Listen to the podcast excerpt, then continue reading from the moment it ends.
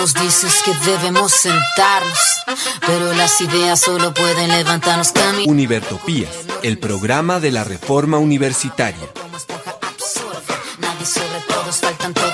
Proyecto comunicativo de la Asamblea Constituyente de la Universidad Distrital.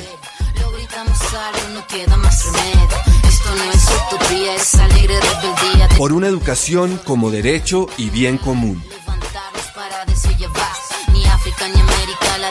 Escúchenos en frecuencia libre en las redes sociales y los espacios de encuentro ciudadano de la universidad, el campo y la ciudad.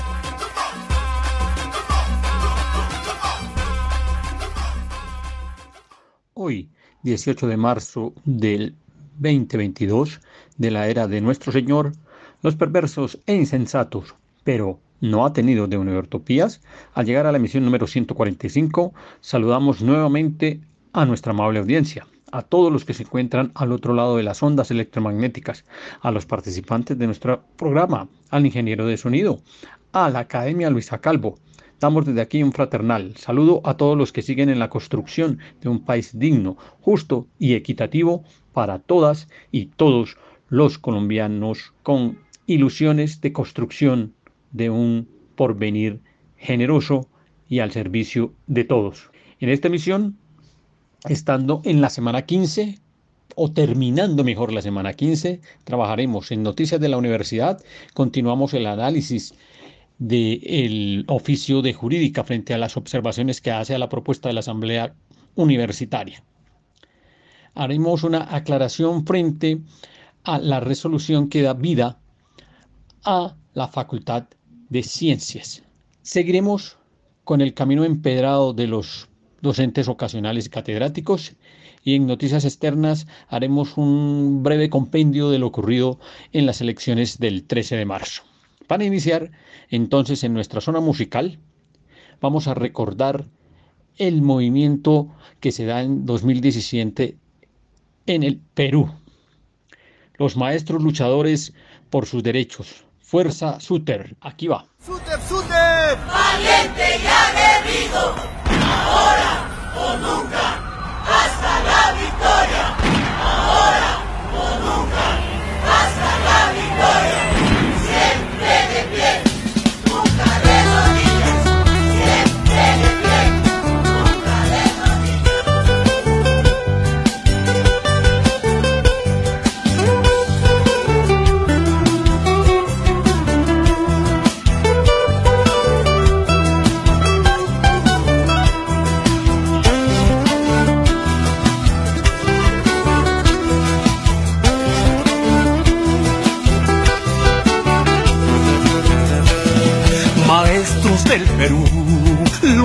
Con honor, con palmas combativas por nuestra dignidad. Con palmas combativas por nuestra dignidad.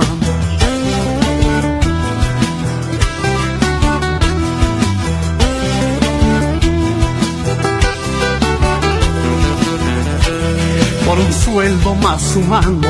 Luchemos con valor que el gobierno incapaz hoy no sabe resolver, que el gobierno incapaz hoy no sabe resolver. No hay plata, no hay plata, nos dice el gobierno. La plata del pueblo se lo llevan los corruptos. Vamos maestros peruanos con arengas de unidad.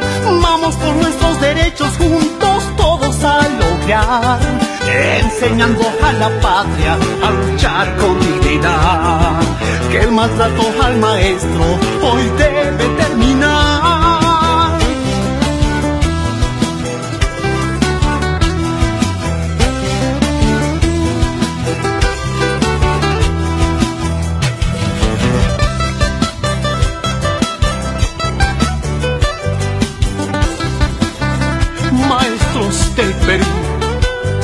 Con honor, con palmas combativas por nuestra dignidad.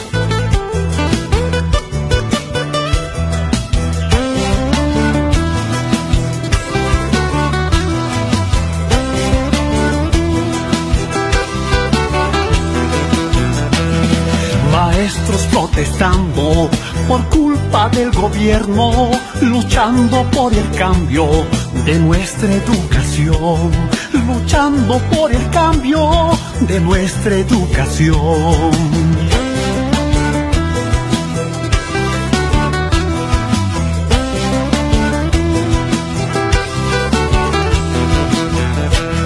Alcancemos la victoria con firmeza y lealtad por nuestra vocación.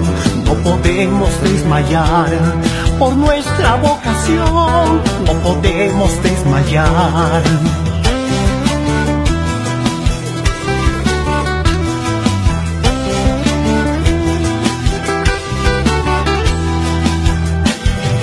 Vamos maestros peruanos con arengas de unidad Por nuestros derechos juntos todos a lograr, enseñando a la patria a luchar con dignidad.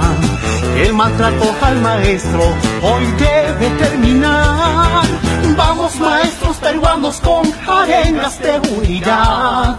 Vamos por nuestros derechos juntos todos a lograr, enseñando a la patria a luchar con dignidad el maltrato al maestro hoy debe terminar. Vamos maestros peruanos con arengas de unidad. Vamos por nuestros derechos juntos todos a lograr. Enseñando a la patria a luchar con dignidad. El maltrato al maestro hoy debe terminar.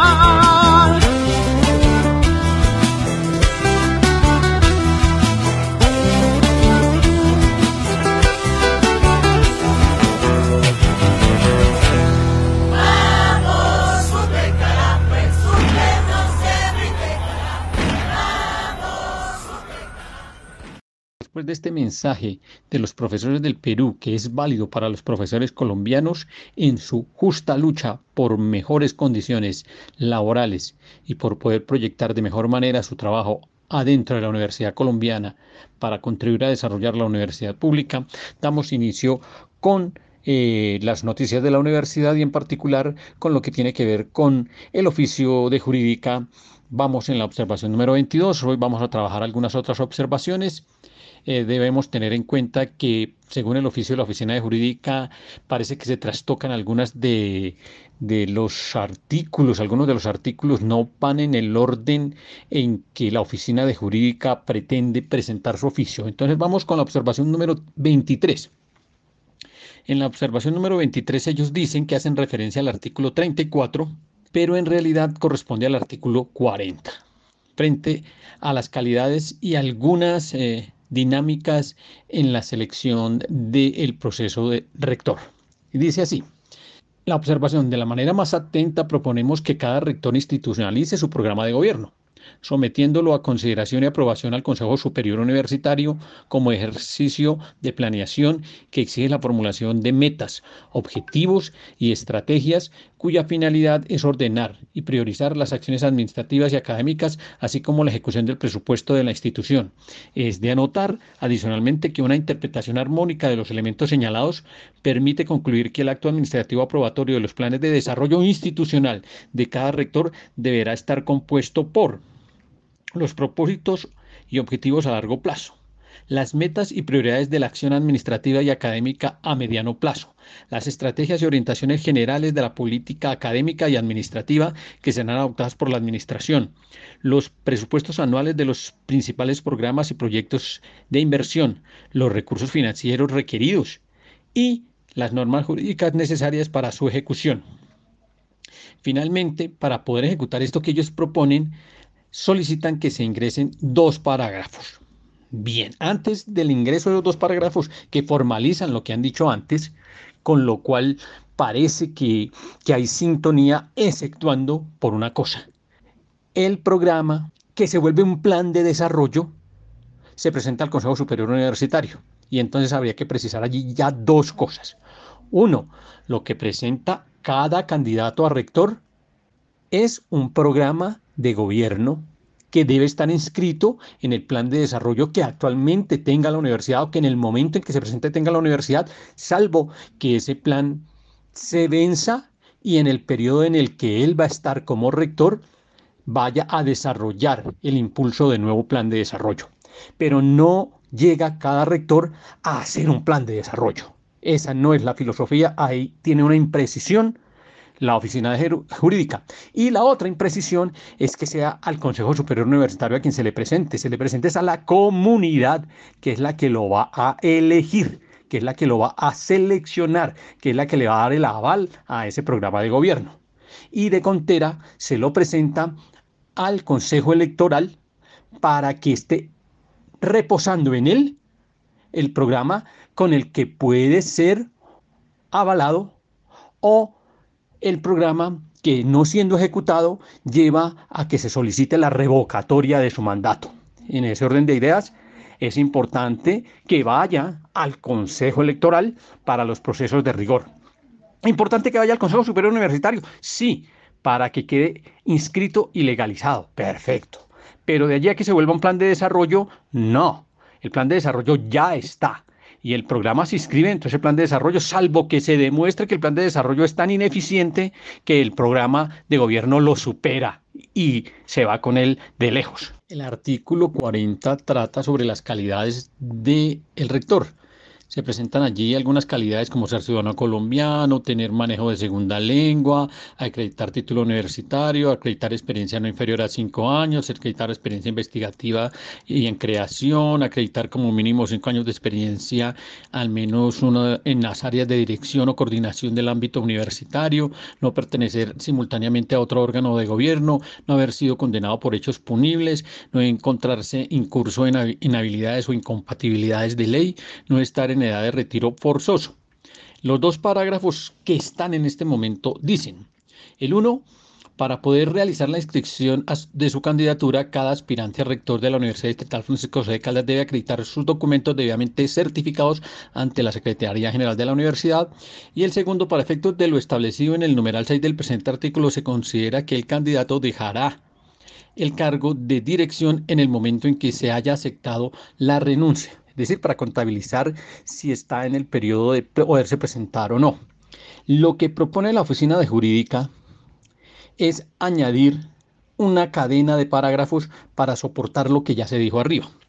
El parágrafo que sea uno de los parágrafos que se adicionaría diría, los candidatos a rector deberán radicar junto con los demás documentos necesarios para la inscripción un programa de gobierno que incluya la formulación de metas, objetivos y estrategias cuya finalidad es ordenar y priorizar las acciones administrativas y académicas, así como la ejecución del presupuesto de la institución durante su eventual mandato. Y entonces allí podemos decir que puede ser, habría que revisarlo el presupuesto porque es prácticamente imposible modificar un presupuesto que ya viene en proceso con un plan de desarrollo, pero sí puede presentar opciones presupuestales de lo que iría a ser. Habría que revisar esa partecita. Otro parágrafo que ingresan. Adicionalmente, una vez designado y posesionado de entre los tres meses siguientes, el rector deberá radicar ante la Secretaría General con destino al Consejo Superior Universitario el proyecto de plan de desarrollo institucional que contenga como mínimo los propuestos y objetivos, las metas y prioridades, las estrategias y orientaciones generales de la política académica administrativa, los presupuestos anuales y las normas jurídicas necesarias para su ejecución. Y entonces esto iría en contravía de un parágrafo que está en un artículo anterior en donde dice que el rector, una vez nominado, tendrá tres meses para presentar al Consejo Electoral eh, su programa de gobierno. Pero como hemos dicho antes, una cosa es el programa de gobierno y otra que éste se vuelva en un plan de desarrollo, que es lo que se está diciendo aquí. Luego, este parágrafo realmente no tendría aplicación. Vale que se presente al Consejo Superior Universitario el programa de gobierno, vale. Pero la filosofía es que se presenta el programa y hay tres meses para reestructurarlo de manera que se adecue a lo que no alcanzó a visorar el candidato, que puede ser externo a lo que ocurre en la universidad. No alcanza a visorar el panorama, ya lo clarifica. Así que ese parágrafo es muy discutible. El siguiente parágrafo dice dentro de los tres meses siguientes a la radicación del proyecto de plan de desarrollo institucional por parte del rector, el Consejo Superior Universitario, mediante acuerdo, debatirá y expedirá el plan de desarrollo institucional. Si vencido este plazo, el Consejo Superior Universitario no se pronuncia o lo rechaza, empezará a regir el proyecto de plan de desarrollo institucional presentado por el rector, quien lo formalizará mediante resolución. Entonces allí definitivamente está diciendo que entra en periodo de ingobernabilidad la universidad cada vez que haya un proceso de cambio de rector porque o queda el que aprueba el rector o queda el que viene en proceso. Eso realmente no tiene sentido. El plan de desarrollo es uno que está desarrollándose o trabajándose a 10 años, pues el rector que llega no lo va a modificar, salvo como dijimos arriba, que seguramente sea tan grande y tan progresista ese plan de desarrollo que arrasa, ese programa de gobierno con el que llega el rector que arrasa con el plan de desarrollo. Pero seguramente eso es muy difícil que ocurra. Y el último parágrafo que incluyen ellos dice, mientras esté vigente el Plan de Desarrollo 2018-2030, los planes de gobierno correspondientes a la administración de la Universidad Distrital eh, deberán adecuarse al mismo, sin prejuicio de que cada rector pueda presentar los ajustes y modificaciones a aquel que estime pertinente, justifique debidamente además de completar las acciones y estrategias en los términos de su propio plan. Definitivamente con esto demuestran los señores de la oficina de jurídica que están completamente desubicados. Pues eso que están diciendo ahí es lo que va a ocurrir en cada proceso, en cada plan de desarrollo. Así que no tiene sentido el parágrafo. Es completamente ridículo porque es inscribir en un periodo específico de tiempo un estatuto general. No tiene sentido ese parágrafo porque es no interpretar el proceso atemporal que tienen los procesos eleccionarios de rector o de designación, si se quiere mantener el término de designación de rector. Él se tiene que ajustar a las políticas que ya trae la universidad y lo que tiene que hacer es ejecutar de la mejor manera posible la política progresista que la universidad seguramente traerá en su desarrollo. Continuemos. La observación 21 Dice, estimamos de otra parte importante que se precisen las razones por las cuales se aumentó de 1 a 3 el número de representantes estudiantiles de pregrado en el Consejo Académico, sin contar que se adicionó la integración de este con un estudiante de posgrado, todos con sus suplentes. Sin perjuicio de lo anterior, consideramos que no existe un equilibrio o proporcionalidad entre la representación de dicho estamento y los demás estamentos presentes en el Consejo Académico. Le preocupa mucho a la Oficina de Jurídica que se haya incrementado el número de estudiantes. La ley 30, para empezar a tranquilizar a la oficina de jurídica, deja en libertad a las universidades, sobre todo públicas, para que armen, estructuren, organicen la conformación del Consejo Académico como máxima autoridad de la universidad. Lo único cierto es que el rector se convierte en el presidente de este Consejo a la luz de la ley 30. Y de allí para allá, de ahí para adelante, la universidad es autónoma para definir cómo queda. En este caso quedan el rector de la universidad, los vicerrectores, que son tres, los decanos de la universidad, que pueden ser varios, los, son los eh, que dirigen las facultades, los directores de escuela de la universidad que dirigen las escuelas, los directores de instituto, y si tienen sus suplentes, pues con sus suplentes, si hay el caso, el director de un director de centro, empecemos a clarificar aquí, porque pueden haber muchos centros, tres representantes de los estudiantes para tratar de equilibrar lo que no ocurrió hoy en la universidad. Hoy hay nueve hay muchos representantes en el consejo académico y los estudiantes son una voz en el desierto en medio de ese consejo académico. Siempre les imponen las posiciones sin tener en cuenta a quien realmente sufre el rigor de la academia. Y entonces con eso esperamos darle respuesta a el porqué de la preocupación de la oficina de jurídica. Darle respuesta a por qué tres estudiantes y por qué alguno de ellos de posgrado, porque de posgrado debe haber representación en el consejo académico. Hoy no la tienen. Hay que buscar la manera de lograr esa representación. Frente a la observación 22, que llama la atención en términos de encontrar que en el literal cuarto del artículo 34, que realmente corresponde al artículo 35, aparece como función rendir informes periódicos al Consejo Superior Universitario. Estimamos importante precisar a qué se refiere o a qué tipo de informes se trata. Revisando el documento, esa función no está. Ahora bien, si estuviese, seguramente el Consejo Superior determinaría sobre qué debe el Consejo Académico entregarle informes. Seguramente serán de índole académico, seguramente, porque es la máxima autoridad académica, pero no aparece dentro de las funciones.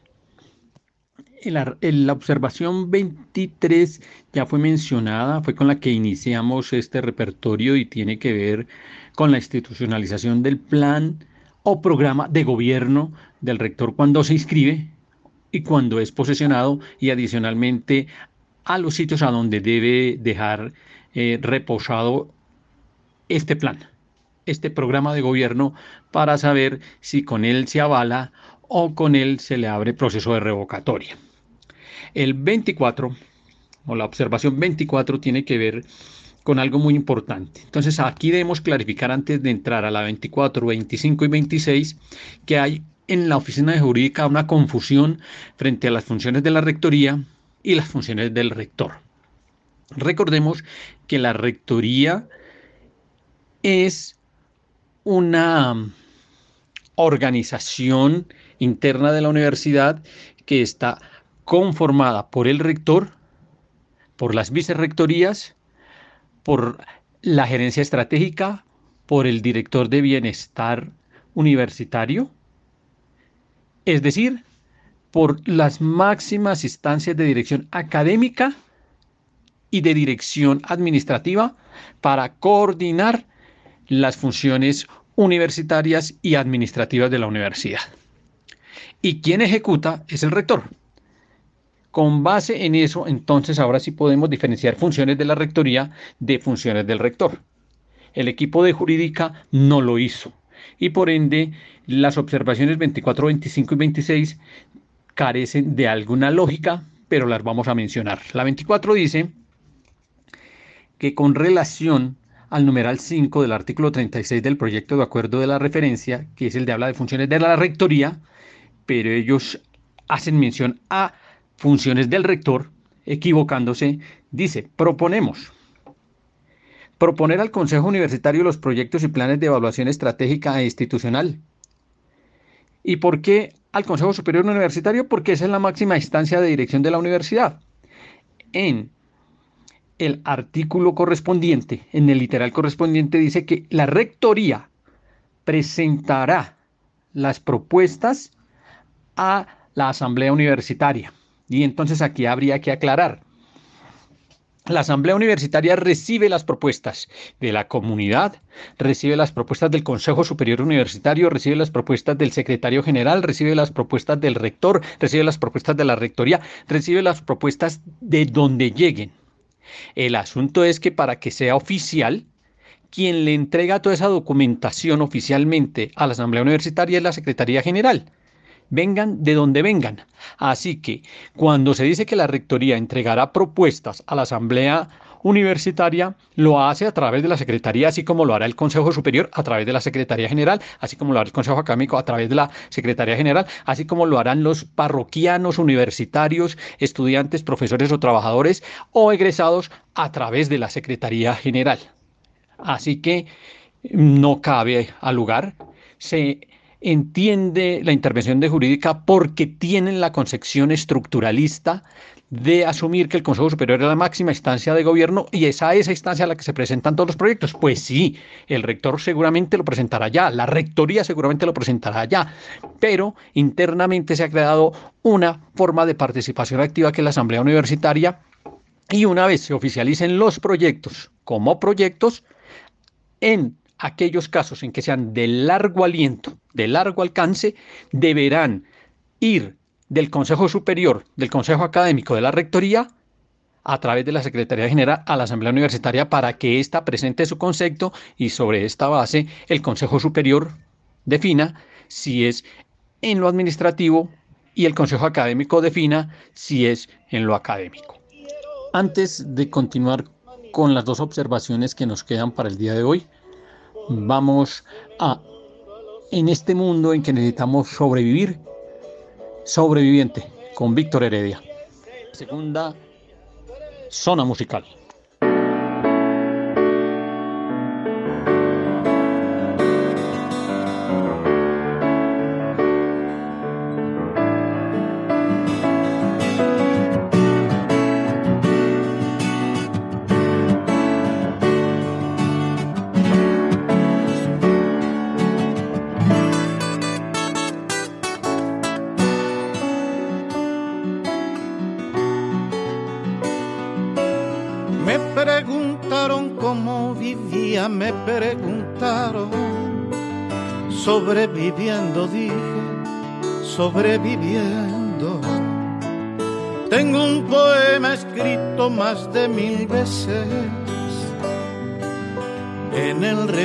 Siempre que mientras alguien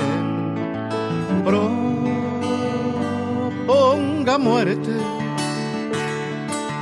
sobre esta tierra, y se fabriquen armas para la guerra. Yo pisaré estos campos sobreviviendo, frente al peligro sobreviviendo. Tristes y errantes hombres sobreviviendo. Sobreviviendo sobreviviendo, sobreviviendo,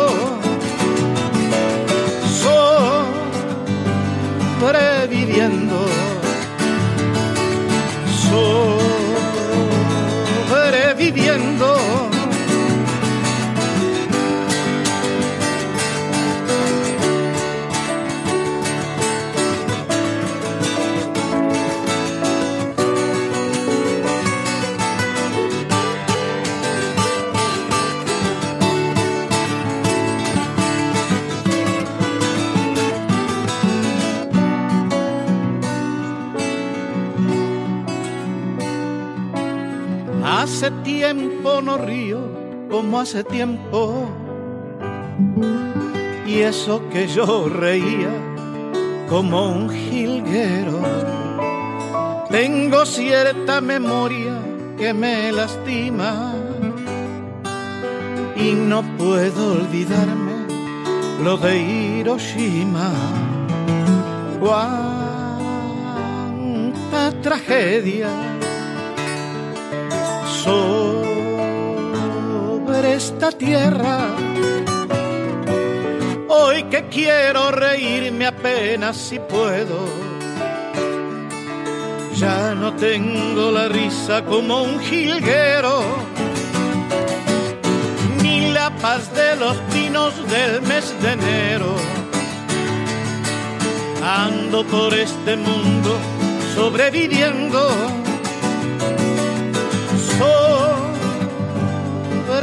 sobreviviendo, sobreviviendo, sobreviviendo, sobreviviendo.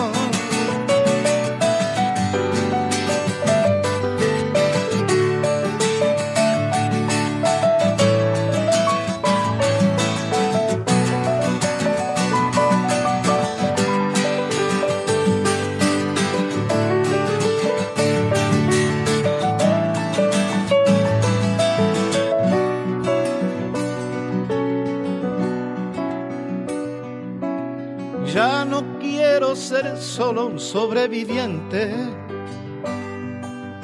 Quiero elegir el día para mi muerte. Tengo la carne joven, roja la sangre, la dentadura buena y mi esperma urgente. Quiero la vida de mi simiente. No quiero ver un día manifestando por la paz en el mundo a los animales. Como me reiría ese loco día, ellos manifestándose por la vida y nosotros apenas sobreviviendo. Sobreviviendo sobreviviendo,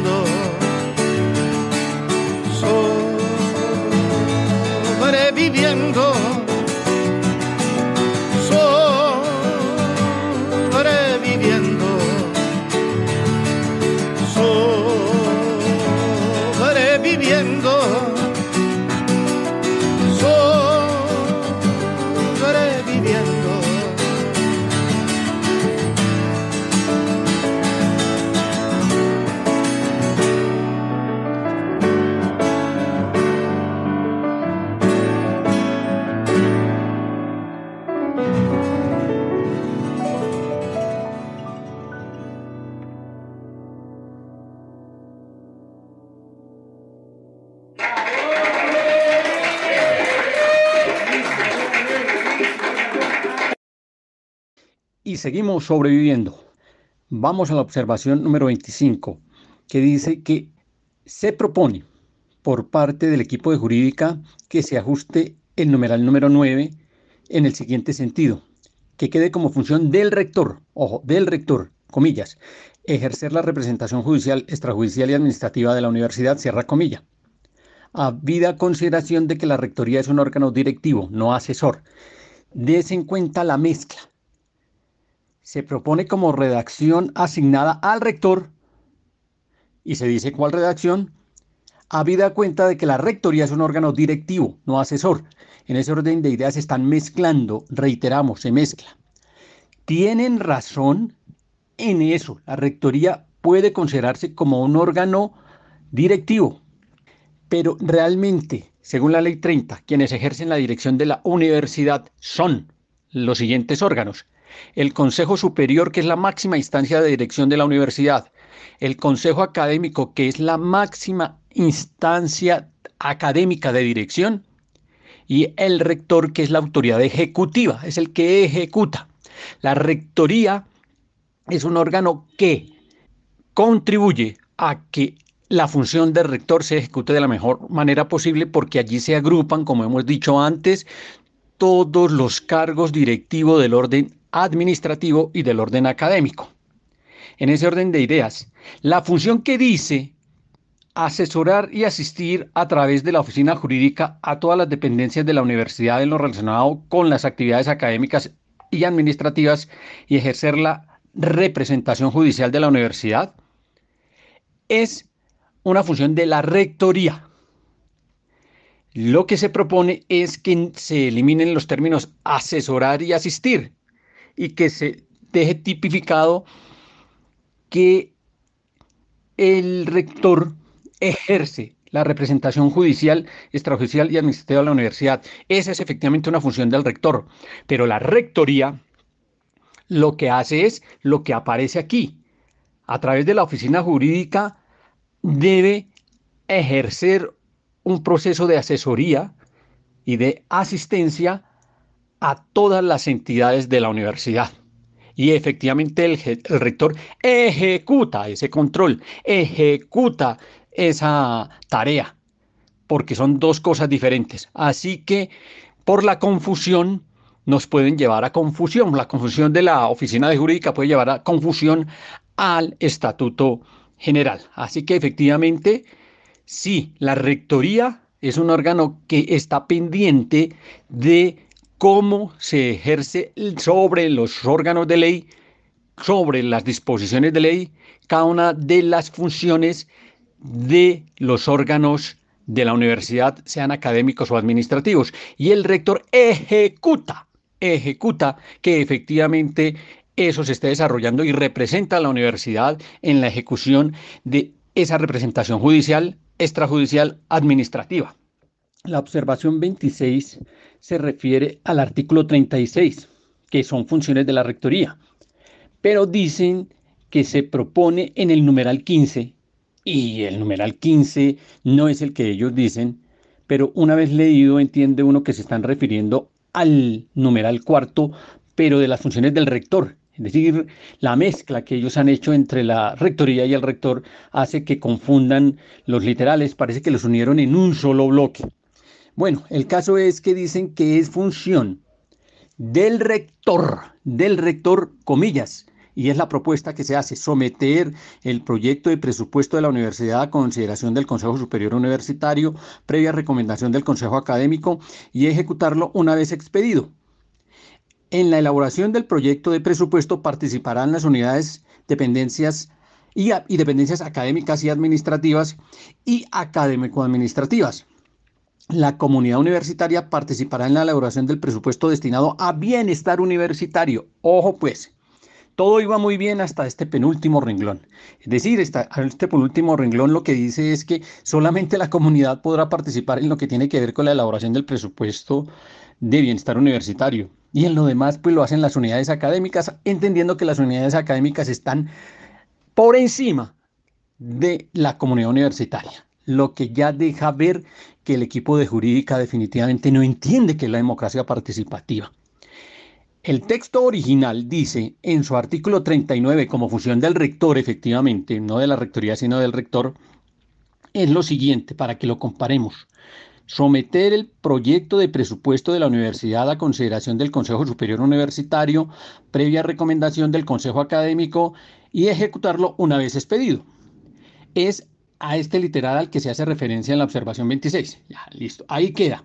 O sea que ellos lo que le están añadiendo es la otra parte de eh, que eh, la elaboración del proyecto de presupuesto participarán las unidades eh, académicas, administrativas y todas las demás unidades y en el de bienestar participará la comunidad universitaria.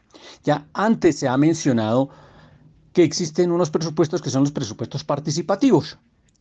Esos presupuestos se elaboran de abajo hacia arriba, es decir, desde la comunidad académica según sus necesidades hasta las direcciones de cada una de las unidades académicas que hay, llámense escuelas, llámense institutos, llámense facultades, llámense centros. Eso va al Consejo Académico, allí se recopila toda la información, esa información hace que de allí, entre la rectoría, el rector y el Consejo Académico, se elabore la propuesta de presupuesto que se lleva finalmente al Consejo Superior Universitario y eso ya ha quedado claro en las funciones de Consejo Superior Universitario, en las funciones de Consejo Académico y en las funciones que estamos discutiendo en este momento de rectoría y de rector, de acuerdo a lo que se formuló en la ley 30. Es decir, que ese principio del que discute la Oficina de Jurídica de la Unidad de Presupuesto, pues no aplica a la universidad porque habiendo unidad de presupuesto, lo que hay también es unidad de participación, que es lo que, de lo que se trata. Y con esto quedan vistas las observaciones y pasamos a revisar los informes que nos entregan los representantes de los estudiantes al Consejo Superior y al Consejo Académico, ya que los representantes de los profesores a estos dos órganos jamás se han interesado en entregar un solo informe a la comunidad. Al comienzo, los dos representantes del Consejo Superior trataron de hacerlo a través de su programa en la Aude Estéreo y de algunos comunicados que emitieron a través de las listas de opinión, pero hace ya un buen tiempo que estos informes no circulan. Así que vamos con el informe primero del Consejo Superior Universitario. Buenas tardes compañeros y compañeras, eh, les habla Flores Pite y Dubán Herrera, representantes estudiantiles ante el Consejo Superior Universitario de la Universidad Distrital. Y el día de hoy queremos hacer un informe sobre nuestro periodo de representación. Llevamos dos meses allí y vemos varias cosas que nos parecen importantes que la comunidad sepa y que sean un insumo para la discusión en las diferentes sedes y facultades que nos permitan también avanzar para llevar propuesta y postura ante el Consejo Superior Universitario. Sí, bueno, antes de iniciar como tal con cada punto trabajado en el Consejo Superior, queremos hacer la denuncia de la situación actual de los profesores en la universidad. Como todos saben, no se les hizo el pago. hubo bastante retumbo en redes sociales porque se les estaba desconociendo su pago desde que entramos en el mes de enero. A algunos, dice la administración, ya se les pagó desde la semana pasada, pero a día de hoy conocemos de varios profesores y profesoras que no se les ha reconocido su pago. Asimismo, no se les ha afiliado a salud ni a pensión y es algo que la universidad no ha querido reconocer. A muchos de ellos les llegó mal su pago, no, no se les hubo un cálculo bueno de sus horas, digamos. Y es algo que denunciar, hay que, hay que atenderlo y hay que hacer un llamado a la administración para que resuelva de fondo esto. Es algo estructural que se ha venido repitiendo, pero que en este caso con esta nueva gente que llegó a, recursos humanos y la nueva vicerrectoría administrativa, pues se ha venido agudizando este problema. Entonces hacemos la denuncia y un llamado a poder actualizar y arreglar este problema. Ya en cuanto a los temas que hemos desarrollado en el Consejo Superior, pues queremos iniciar mencionando el tema de la reforma al Estatuto General. Esta reforma que es histórica, que se ha discutido por más de 10 años en la universidad y que nuevamente llega al Consejo Superior, porque no es la primera vez, pero nuevamente llega después de un proceso de discusión en la Asamblea Universitaria.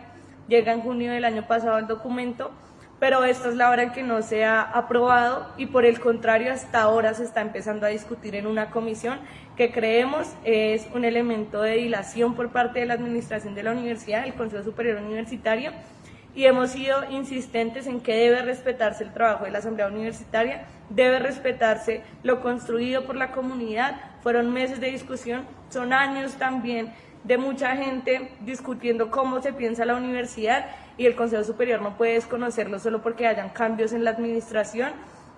Por eso es que llamamos también a la comunidad universitaria a poder estar atentos, a movilizarnos por la defensa del Estatuto General construido por la Asamblea Universitaria.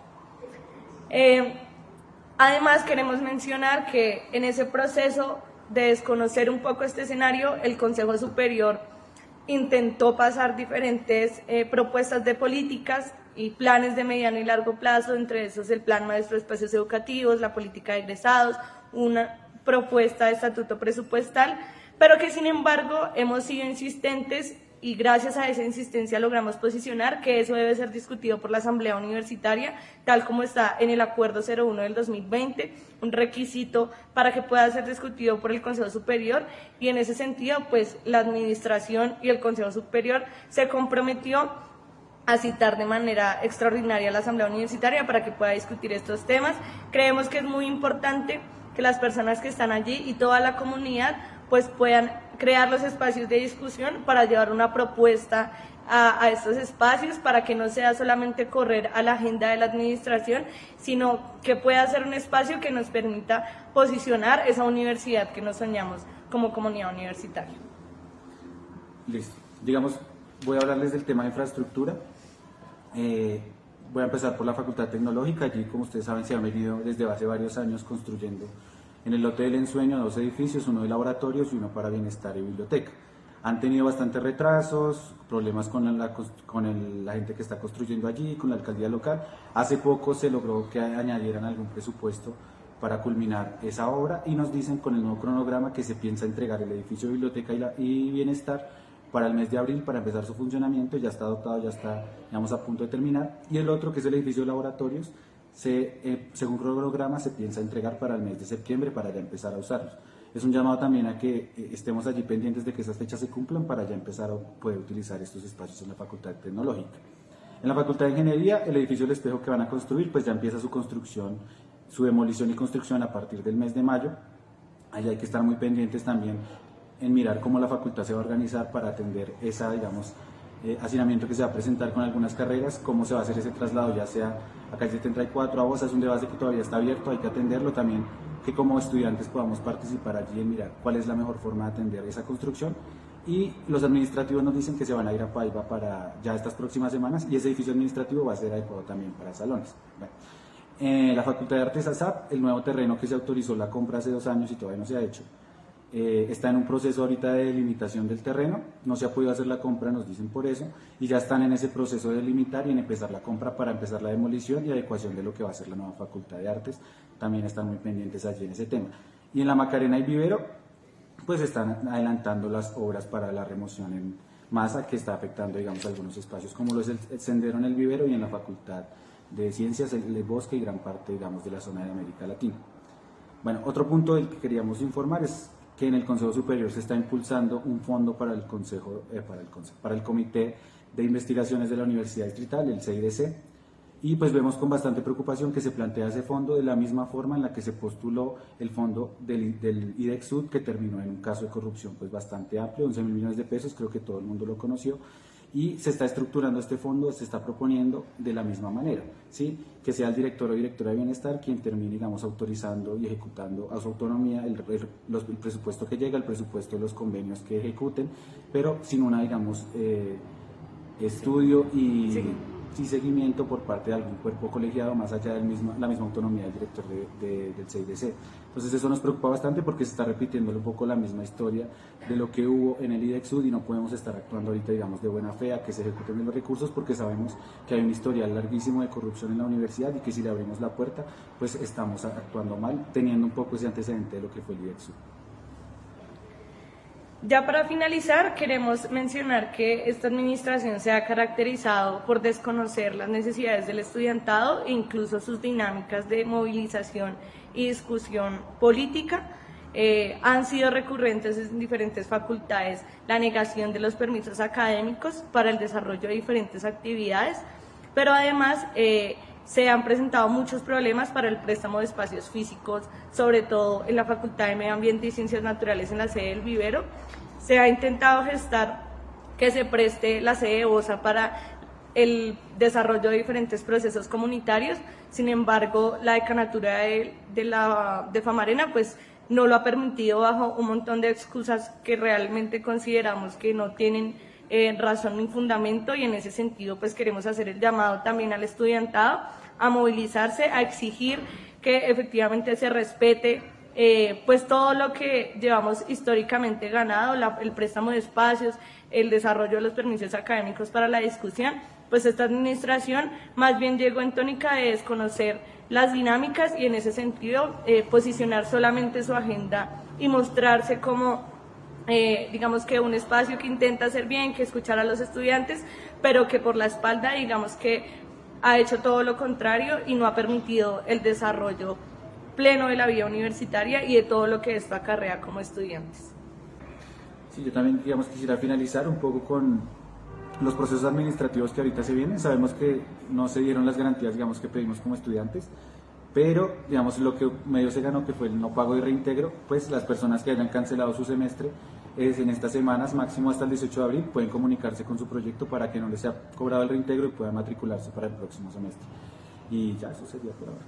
Gracias. Muchas gracias. Muchas gracias, Flor. Muchas gracias, Duan. Ahí está el informe. Varias cosas a tener en cuenta. Primero, el saludo que se hace a los profesores ocasionales y catedráticos y el llamado de atención a la administración por pagar tardíamente, por no pagar salud y pensión y porque a muchos docentes se les hizo un pago equivocado. Segundo, el papel de la Asamblea Universitaria, el llamado para que el Estatuto General aprobado, discutido y entregado por la Asamblea Universitaria al Consejo Superior Universitario sea aprobado, que no se hagan más dilaciones en la comisión que se creó, que se inventó, incluso por propuesta de la representación docente ante el Consejo Superior Universitario, deje de dar dilaciones y entre a aprobar el eh, estatuto general emanado de la Asamblea Universitaria, no solamente como comisión, sino en plenaria del Consejo Superior Universitario como corresponde frente a las otras posibles reformas que vienen en camino, que se estaban discutiendo ya en Consejo Superior Universitario a nivel del IDEXUD, a nivel del centro de investigaciones, a nivel del manejo presupuestal, a nivel de los fondos, a nivel de las sedes, muy bien por los estudiantes que lo pusieron en el camino acertado de la Asamblea Universitaria, porque para eso fue creada la Asamblea Universitaria, para que fuera el centro de deliberación de los proyectos, de las propuestas que circulan en la, universidad y ponerlas en sintonía. Lástima que no se ha cumplido lo primero, la aprobación del estatuto, para sobre esa aprobación del estatuto los derivados entren a surtir su efecto correspondiente válida la crítica frente a los permisos académicos y los derechos ya adquiridos por los estudiantes que entra esta administración a romper. Así, de palabra diga que está muy interesada en resolver los problemas de los estudiantes, los profesores y los demás, cosa que no ocurre en la práctica. Ojo con el informe que se entrega del Fondo de Investigaciones, ojo porque allí están los manejos turbios que hacen que algunos docentes se carguen el manejo presupuestal y no se entienda esto como un manejo público, como un manejo de dineros públicos, sino que se interprete como el manejo privado de la finca de algunos de los miembros de la comunidad universitaria. Muy bien, válida la crítica a la universidad, válida la crítica a la nueva administración que tiene una agenda que pretende arrasar, pero afortunadamente la presencia de los estudiantes impide que el Consejo Superior Universitario ejecute esa agenda sin un debate previo. Y finalmente, valioso el llamado que le hacen a los estudiantes en términos de, no habiéndose dado lugar a las garantías, hay que tener en cuenta que las exigencias deben ponerse al centro y el llamado a que los estudiantes pueden reintegrarse sin pagar siempre y cuando lo hagan antes de una fecha que si no estoy mal está allí por el 9 de eh, abril. Así que estamos muy contentos con este informe que nos entrega la representación estudiantil y seguimos a la espera de que en algún momento los representantes del Consejo Superior Universitario o el representante que queda entregue el informe correspondiente a los docentes. Con Ángel, quien nos hará entrega del informe del Consejo Académico. Un saludo a la comunidad estudiantil. Este es un pequeño informe de la sesión del Consejo Académico del día de hoy. Hoy se reglamentó el otorgamiento de grados simbólicos para estudiantes que son víctimas de desaparición forzada en Colombia y estos grados simbólicos van a ser otorgados por los consejos de facultad respectivos a los que donde estaban inscritos los estudiantes. El primer grado simbólico que se va a otorgar es el del compañero Alfredo San Juan, quien fue víctima de desaparición forzada en 1982. Esto claramente es un homenaje para el movimiento estudiantil, para la lucha del movimiento estudiantil histórico a nivel Colombia y en especial para Bogotá. Por otra parte, se aprobó la modificación del calendario académico para 2022. Esta modificación tiene como principal objetivo reducir los periodos intersemestrales para así lograr eh, normalizar el calendario académico lo más pronto posible. Ya no iniciamos el 2 de mayo el semestre electivo 2022-1, sino el 25 de abril y finalizaríamos el 27 de agosto.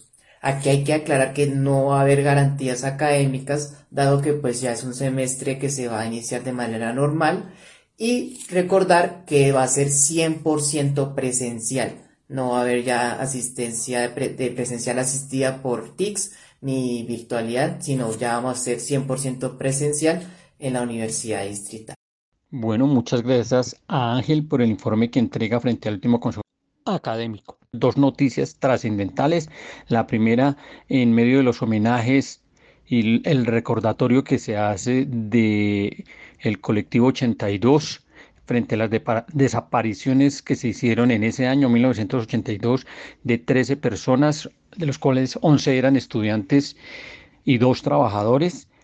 Hay que reconocer que es válido hacerle el grado póstumo, el grado simbólico a Alfredo San Juan Arevalo, cumpliéndose los 40 años de su desaparición el pasado 8 de marzo, como lo hemos recordado ya en nuestros dos programas anteriores.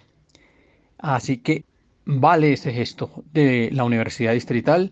Es precisamente el día de hoy que se llevará a cabo esta ceremonia sobre las horas de la tarde. Y vale la pena el segundo recordatorio, la modificación que se hizo al calendario académico en términos de reducir en una semana el periodo vacacional, el periodo intersemestral, llamémoslo más bien intersemestral porque no es vacacional, en eso se tiene plena claridad, para iniciar el periodo 2023-1. Y en tal eh, sentido, entonces esperar que al finalizar agosto se esté terminando este semestre, de manera que al iniciar el siguiente periodo, que sería el 2023-3, sin lugar a cursos vacacionales, se empiece a reducir el tiempo para que se logre equilibrar el tiempo y recuperar de manera que los semestres queden,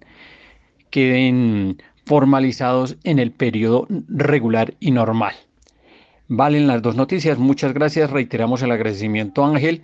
Y vamos a la zona que le interesa a los docentes ocasionales y catedráticos y que ya adelantó el informe de Flor y de Duan. Y es al camino empedrado de los docentes ocasionales y catedráticos. Y en este momento hacemos uso de un video que está circulando por YouTube en el cual la profesora Giselle Castillo hace una entrevista a la profesora X, en la cual se da cuenta de cómo la autonomía universitaria es una la que está escrita en la ley, una la que está escrita en los documentos y otra la que en términos reales se le aplica a las universidades y la cual lleva a que los docentes sean tratados en diferentes categorías. Los docentes de primer nivel, los docentes de segundo nivel, los docentes de tercer nivel. Aquí, Giselle y la profesora X, en su explicación con plastilina. Ay, un vinito para celebrar.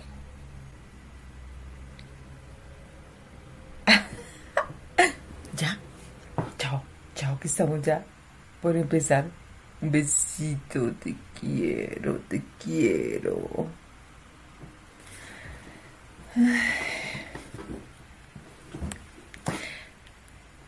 Hola, queridos y queridas oyentes. Hoy tenemos una invitada muy especial en la ruta. Preséntese, profesora. Eh, ¿Aló? ¿Aló me oyen? ¿Sí, sí me escuchan? ¿Me escuchan? Mm. Mi nombre es la profesora X. Gracias, gracias. Ah, profesora, la idea era que se presentara usted con todas sus credenciales, pero eh, con todos sus títulos, usted que está más preparada que un yogur. Bueno, eh, Cuéntenos qué es eso de la autonomía universitaria, con qué se come. En plastilina, por favor, aquí para los oyentes de la ruta.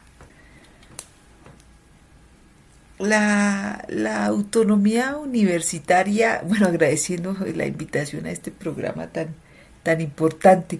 Eh, es un concepto que viene de otro concepto eh, un poco más complejo. Piense usted en, una línea de tiempo, si ubíquese aquí en una línea de tiempo y eh, en los albores del capitalismo y luego en la configuración de la modernidad. ¿sí?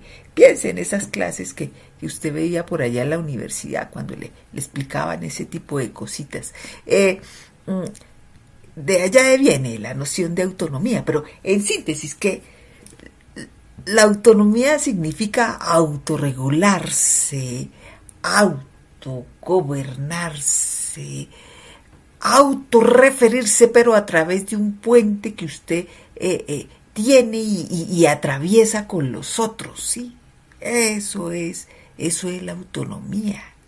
Ser, ser uno mismo, tener esa libertad para ser pues usted nos pone aquí a los oyentes y las oyentes de la ruta pues en, muchos problemas, ¿no? Eh, problemas comprensivos.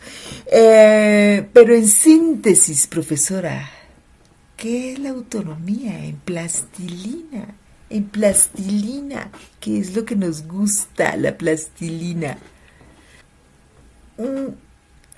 A ver, ¿cómo se concreta ese asunto de la autonomía? Pues se concreta en el muro, en, el escritorio, eh, eh, eh, en el libro, en el libro, ¿sí? Es decir, en eso concreto que es la institución social llamada universidad. Ahí es donde se concreta. Y en el caso colombiano, pues a partir de la ley 30, que es la que regula la educación superior, ¿sí? ¿Sí? ¿Estamos? Eh, claro, profesora. Y bueno, y, eh, o sea que esa cosa de la autonomía es una cosa cool. ¿Sí? ¿Sí? ¿Estamos? No, no, no, no, no, no. La, verdad, esa dimensión que yo le acabo de, me- de- de mencionar es la interesante, pero la autonomía universitaria tiene otros bemoles, ¿no? Tiene el, problema del poder, el, problema de los recursos, ¿sí? Eh, Entonces, ah, para hacer síntesis, para hacer síntesis, mm, piense usted que el sistema eh, público universitario colombiano tiene apenas 32 universidades públicas, es uno de los más chiquitos de América Latina. Segundo punto, más o menos, más o menos cifras aproximadas, el 70% del profesorado universitario somos profesores X. ¿Eso qué significa? Menores de edad. Nada que ver con ese concepto de autonomía que le estaba yo mencionando. ¿Por qué menores de edad? Primero porque somos eh, la base de la pirámide en términos del conocimiento que se produce en las universidades, ¿no? Lo que usted llamaría el proletariado intelectual, o si quiere llamarlo el cognitariado. ¿sí? Mm, eh, de otra parte, por ejemplo, ni siquiera tenemos acceso a un salario de 12 meses. Y cuando se nos termina el contrato cada semestre, pues eh, eh, el semestre siguiente, pues sí, nos afilian a la, a la salud, pero en ese, en ese caso la salud se convierte en un derechito, no en un derecho integral, porque usted no se puede enfermar de cosas gravísimas, porque solamente lo van a atender pues por el sistema de urgencias, pero ni siquiera tiene, por ejemplo, eh, acceso a los medicamentos de alto costo. ¿Mm? Eh, no pagan a tiempo las pensiones, no tiene usted regularidad en el, en el pago de esas pensiones de parte de su patrono. ¿Sí? Por ejemplo. Pero profesora, ¿por qué pasan esas cosas si este es el país de la felicidad? Sí, el país de la rumba, del placer, del disfrute. ¿Por qué pasa eso? Bueno, porque las universidades han interpretado la autonomía a partir de la ley 30, violando todos los pronunciamientos, por ejemplo, de la Corte Constitucional, ¿no? Que, que, que nos atribuye a todos el derecho a la igualdad, ¿cierto? Eh, siendo nosotros trabajadores realmente con un contrato de trabajo, el contrato realidad se llama eso, eh, donde usted cumple una función misional, en este caso educar, tiene un salario, cumple con un horario y además está subordinado. Esas son las condiciones mínimas de un contrato laboral. Lo que pasa es que al Estado colombiano pues no le interesa regularizar ese tipo de contratación donde sí somos trabajadores de verdad y, y, y, prefiere que mantengamos en esta condición eh, casi perpetua de precarización laboral, tercerización. ¿sí? Y, y bueno, eh, eh, eso le ahorra recursos a una universidad que crece desfinanciada, ¿no? Por cierto, no solamente desfinanciada, sino en manos de, de, de, uno que otro mafioso, y, y, entiéndame la palabra mafioso en el buen sentido, de, de, los que se anquilosan en el poder y no lo quieren soltar, ¿vale? Ese tipo de cosas, ¿no? Eh, por ejemplo, el hecho de que eh, los estudiantes sean la mayoría, pero el voto estudiantil en la consulta por las rectorías vale nada, es una simple consulta, es una simple, una consultica ahí que se hace con un, una manada de chinos que votan, ¿cierto? Y resulta que el rector por el cual ellos votaron, pues el Consejo Superior se pasa esos votos por la galleta y pone al que quiere. ¿Y por qué pone al que quiere? Porque es un sistema antidemocrático desde el punto de vista político, ¿sí me entiende?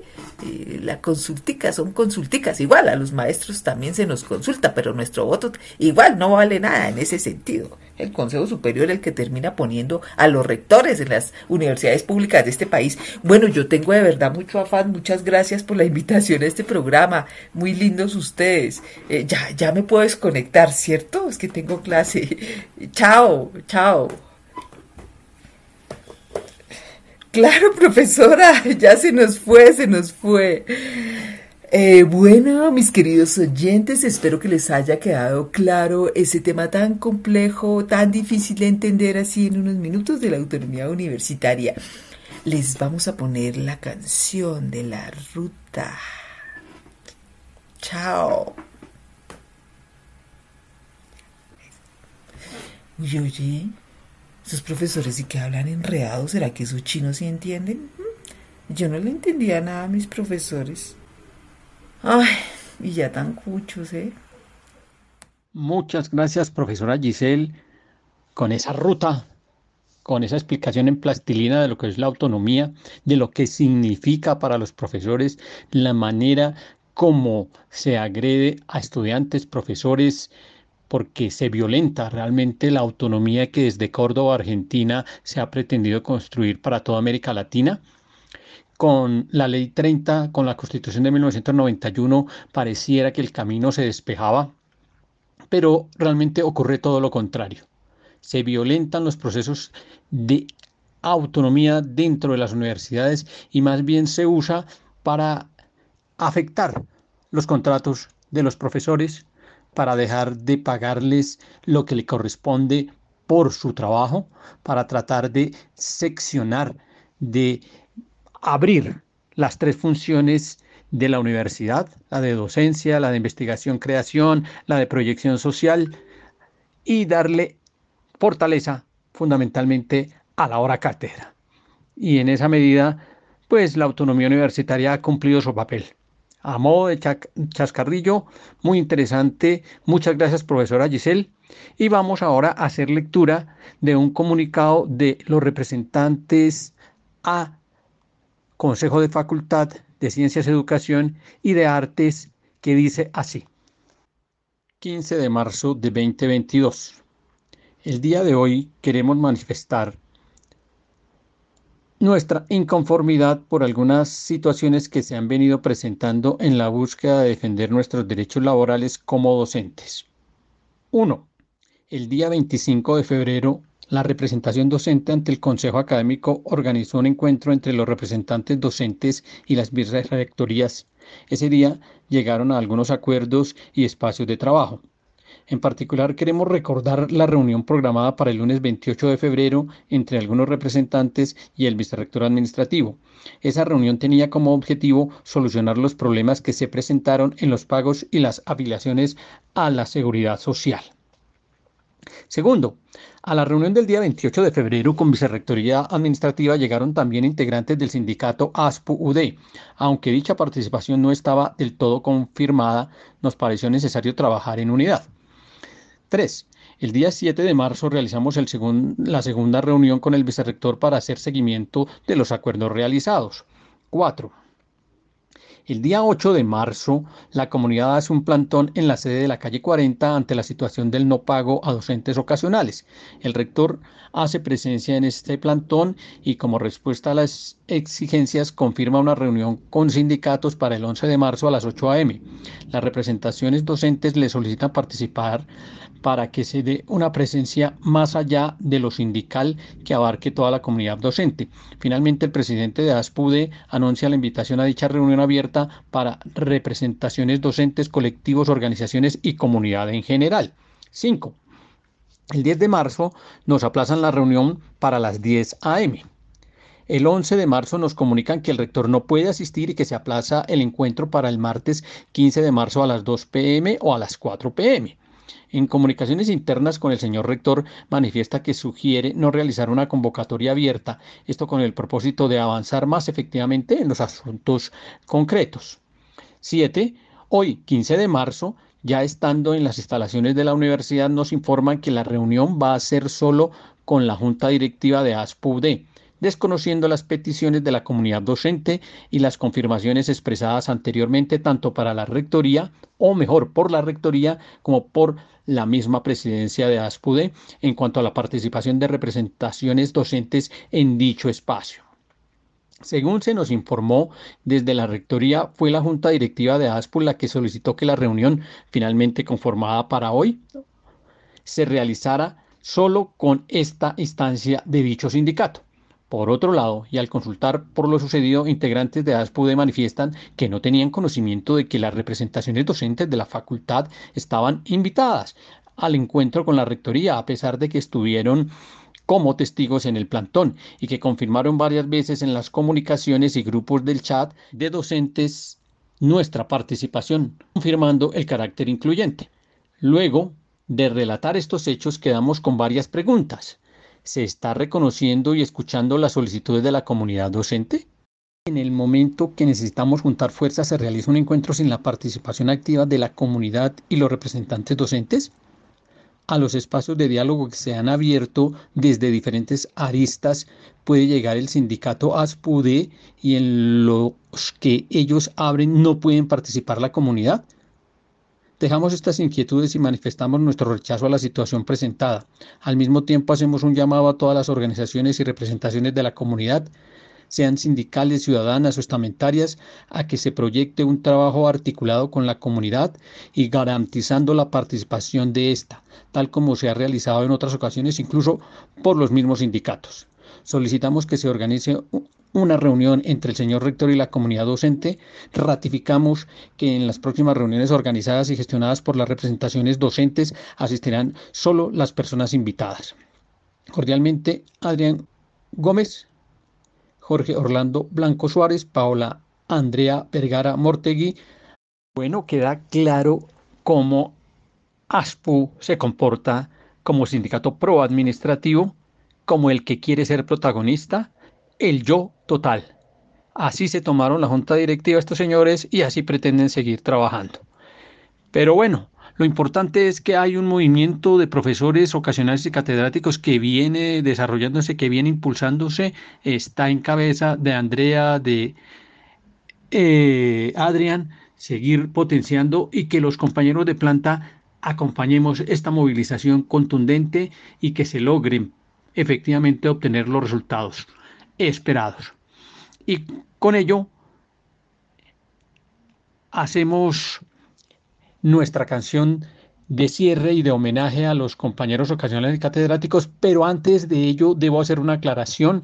En la emisión anterior se manifestó que habían las condiciones materiales parciales para desarrollar la Facultad de Ciencias eh, Naturales y Matemáticas se nos menciona por parte de varios profesores que las condiciones materiales parciales no están dadas porque las que habíamos reconocido en el programa de Unertopías en la sesión pasada, que son los eh, docentes y el personal general de administración, no está dado. Lo que se ha hecho es traslados de los profesores de la Facultad de Ciencias y Educación a los programas que se empiezan a desarrollar. Es decir, una redistribución que no implica una mejora real ni que los docentes y el personal administrativo estén listos para ejecutar las tareas de esta nueva facultad. Así que hay que hacer la rectificación y nos vamos ahora sí con la canción pertinente, la canción en homenaje al docente ocasional.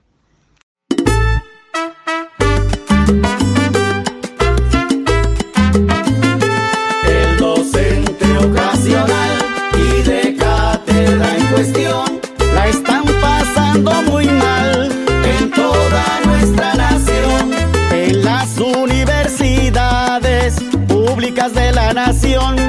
Hay que decir las verdades con claridad y razón.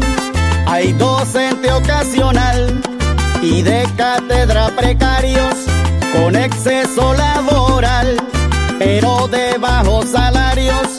Dicen que no es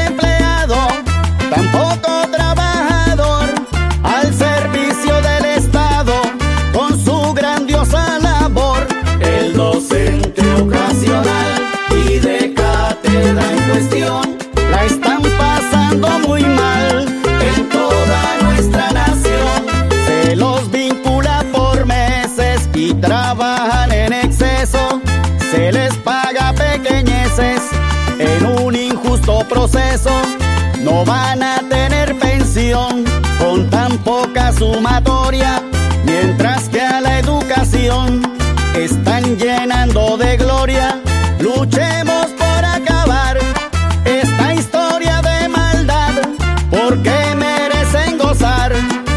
grata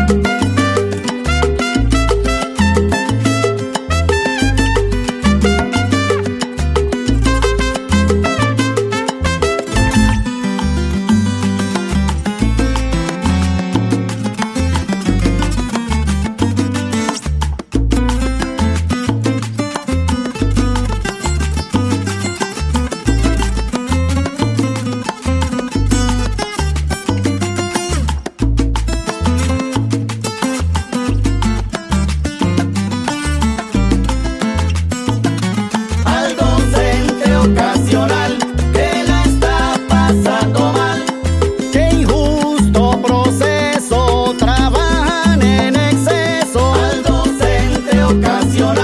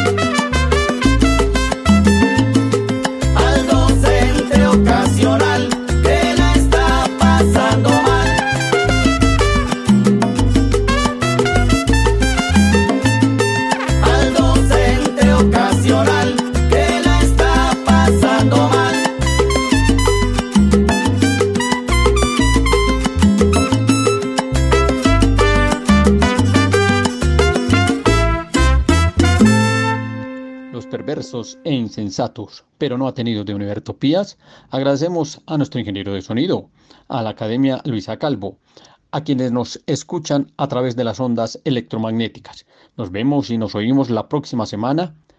Que la comunidad bogotana, los luchadores populares, continúen incesantes con su amplia y contundente labor por la construcción de un país distinto para todos y todas los y las colombianos.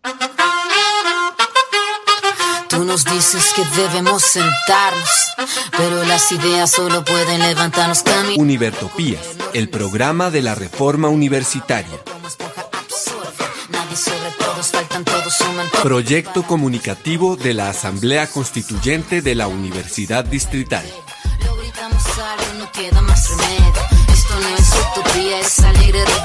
Por una educación como derecho y bien común.